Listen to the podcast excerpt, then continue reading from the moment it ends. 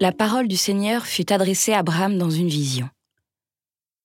Ne crains pas, Abraham, je suis un bouclier pour toi, ta récompense sera très grande. Abraham répondit, Mon Seigneur Dieu, que pourrais-tu donc me donner?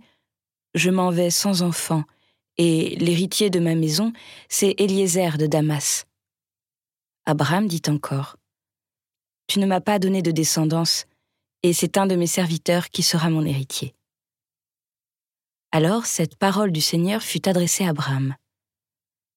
Ce n'est pas lui qui sera ton héritier, mais quelqu'un de ton sang.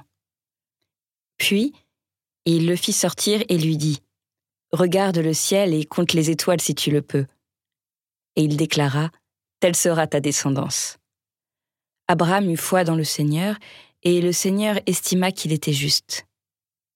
Puis, il dit Je suis le Seigneur qui t'ai fait sortir d'Our en Chaldée pour te donner ce pays en héritage.